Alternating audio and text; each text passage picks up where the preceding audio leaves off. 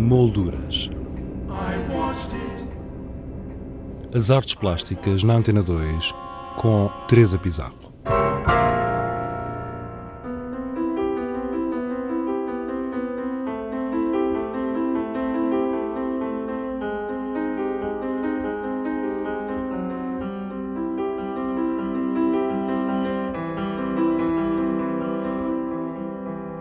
A Fundação Carlos Gulbenkian apresenta na sala de exposições temporárias da sede a exposição As Idades do Mar, uma mostra centrada nas representações físicas e simbólicas do mar ao longo de quatro séculos de pintura ocidental, do século XVI ou 20. A obra de Francesco Guardi, Alargada do Bucentauro, pertence à coleção do museu e foi o ponto de partida para a produção desta exposição, como nos explicou João Castelo Branco, diretor do Museu Gulbenkian. As exposições que, se, que, o museu organiza têm que estar sempre ligadas à coleção permanente. Digamos, seja, nem que seja por uma obra, pelo menos que faça, que justifique que se desenvolve um tema num outro contexto, porque a exposição temporária, obviamente, a obra está é contextualizada de outro modo, mas parte sempre das coleções do museu, o que não é difícil para nós, porque as coleções são de tal modo alargadas, o gosto do colecionador é de tal modo variado, que permite temas para exposições por, por, por muitos e muitos anos, para mim e para os meus uh, sucessores.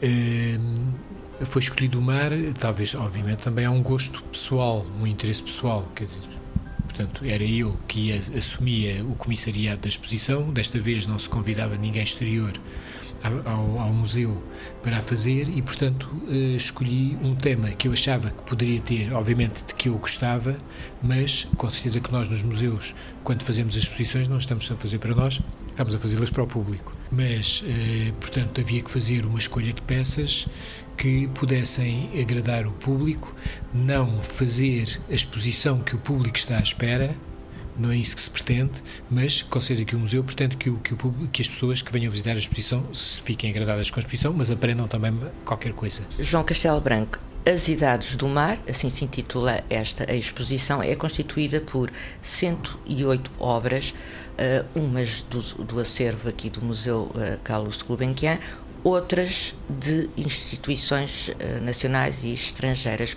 Pelo menos meia centena delas uh, pertencem a servos de, outras, uh, de outros museus, não é? E obras bastante importantes. Como foi trazê-las até cá?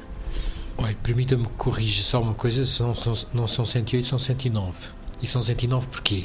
Havia uma delas do Emil Nolda que eu tinha pedido ao Museu Thyssen, o museu não podia emprestar porque estava comprometida para uma outra exposição, mas a outra exposição foi adiada à inauguração e, portanto, o meu colega, e digo-lhe que para conseguir, eh, para, para ter as peças, muitas vezes é preciso, é importante as relações pessoais, as pessoas conhecerem-se. Eh, o meu colega de imediato me mandou um mail a dizer a exposição foi adiada, se quiseres, empreste o quadro, portanto, uh, São 109. para a tua exposição. E assim ficaram 109.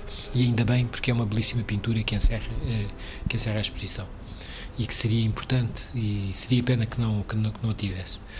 Portanto, a escolha, obviamente, faz-se um conceito das cria-se um conceito para a exposição, aquilo que se pretende contar, e depois vamos tentar encaixar e vamos à procura das peças que, que, que, que, que podem servir de modo a fazer-se um discurso que seja fácil para o público, mas que com certeza que permite vários níveis de leitura, mas não quero fazer exposições logo à partida transcendentes que, que, que as pessoas fiquem perdidas no meio daquilo que estão a ver sem, sem, sem compreenderem. A largada do Bucentauro do Francesco Guardi foi é, aliás, a obra que reúne a linha programática de toda a exposição. É, o, o Largado do Buto Centauro é um dos 19 quadros que o Carlos Gulbenkian colecionou, do Guardi. É, e conta uma história que é importante é, para a cultura ocidental, tem a ver com a nossa cultura ocidental e com a nossa relação com o mar, porque num, no século XII é, o Doge de Veneza teve uma intervenção em que conseguiu a paz entre os dois mais poderosos, eh, as duas figuras mais poderosas do tempo na Europa, que era o imperador do Sacro Império Romano-Germânico, Frederico Barba Ruiva, e o Papa Alexandre III, conseguiu a paz entre eles e, portanto, o Papa permitiu que se criasse esta festa da Ascensão, em que se utilizava o Bucentauro, que era o barco um navio que pertencia, que era utilizado só pelo Doge ou pelos seus convidados, em que o Doge atirava ao mar uma aliança de ouro que simbolizava o casamento de Veneza com o mar. Portanto, Veneza foi uma das potências marítimas que, aliás, europeias, que a decadência começou exatamente com a chegada dos portugueses à Índia, portanto, porque traziam os produtos diretamente, mas, eh, mas o, o, o, que é importante é que o símbolo de, desta, desta relação da vida dos países da Europa com, com o mar era tal modo importante e poderoso que entendi que seria o melhor quadro para começar a exposição.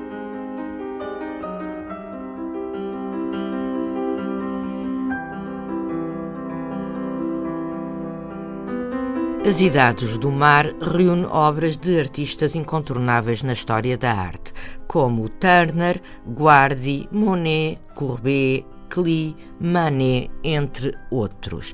A pintura portuguesa está representada nesta exposição por nomes como Amadeu de Souza Cardoso, Souza Lopes, Vieira da Silva, Noronha da Costa ou António Carneiro.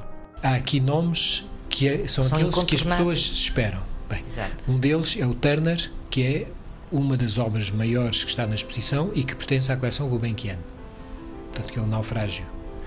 Eh, mas há, portanto, há nomes que são incontornáveis em qualquer história de arte, mas também acho que é função do museu dar a ver aquilo que as pessoas não estão à espera. Sim, Portanto, porque nós aqui nesta exposição, desculpe interromper, atravessamos quatro séculos. Quatro séculos, eh, diversas Pintura, escolas, diversas é. maneiras de olhar para o mar e inclusivamente as representações depois visuais, como se representa o mar, também cria como nós quando estamos ao, frente ao mar, que pode estar eh, eh, azul, pode estar verde, pode haver sol, pode chover, pode, portanto, nos, nos provoca estados de alma diferentes, assim também se pretende que, que assim também os autores os representaram. E são estes sentimentos que se pretende que também as pessoas os possam sentir a olhar para a exposição e que tenham, e que tenham vontade de, de, de, de voltar que, posso, que se possa falar em estado de alma, nunca em, em jogo físico, por ver o mar. Isso é que eu não quero. Aliás, esta exposição está dividida em seis núcleos distintos, precisamente também para as pessoas poderem, eh, de alguma forma, situar frente às obras. E identificar-se, inclusivamente. Exato. O mar pode apetecer, pura e simplesmente, entrar pelo mar adentro para tomar um banho, eh, pode apetecer partir em viagem pode-se ter receio do mar pela, imensi, pela, pela, pela, imensidão, pode ser atraído pelo mar porque também porque é imenso. Um veículo de trabalho.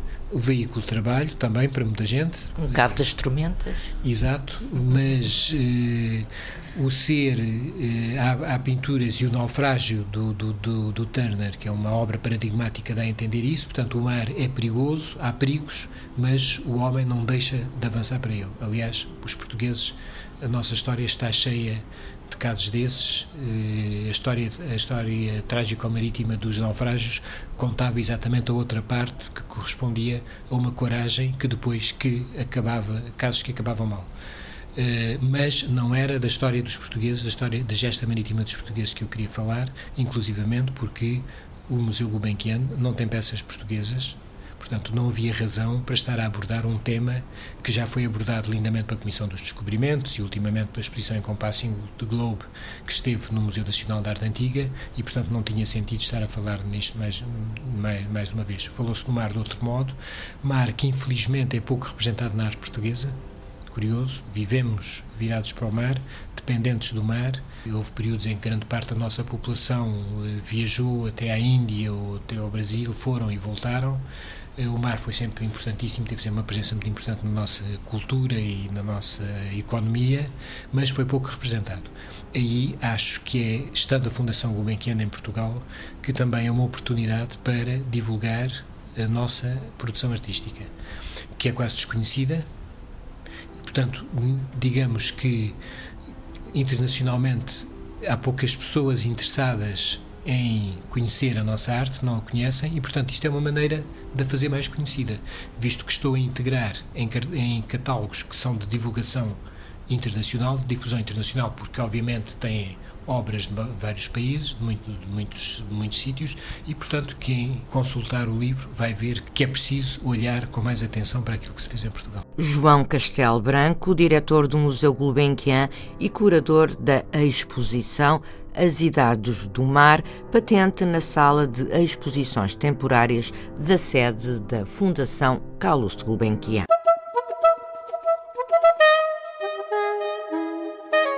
Exposições em revista.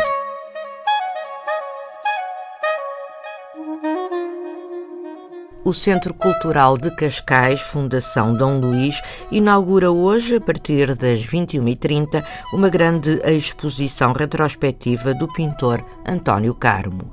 Em Lisboa, a Galeria Valbon inaugura amanhã, pelas 16 horas, Além Mar, do artista Saskia Moro. Também em Lisboa, a Cultura Gest apresenta duas novas exposições. Rui Toscano, Esculturas Sonoras 1994-2013 e Retrato de Michel Oder. E quanto a nós, regressamos na próxima sexta-feira com mais sugestões. Até lá, tenha uma boa semana. Boa tarde.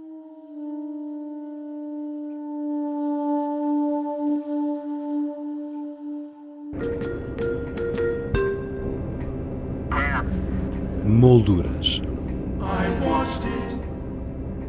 As artes plásticas na Antena 2 com Teresa Pizarro.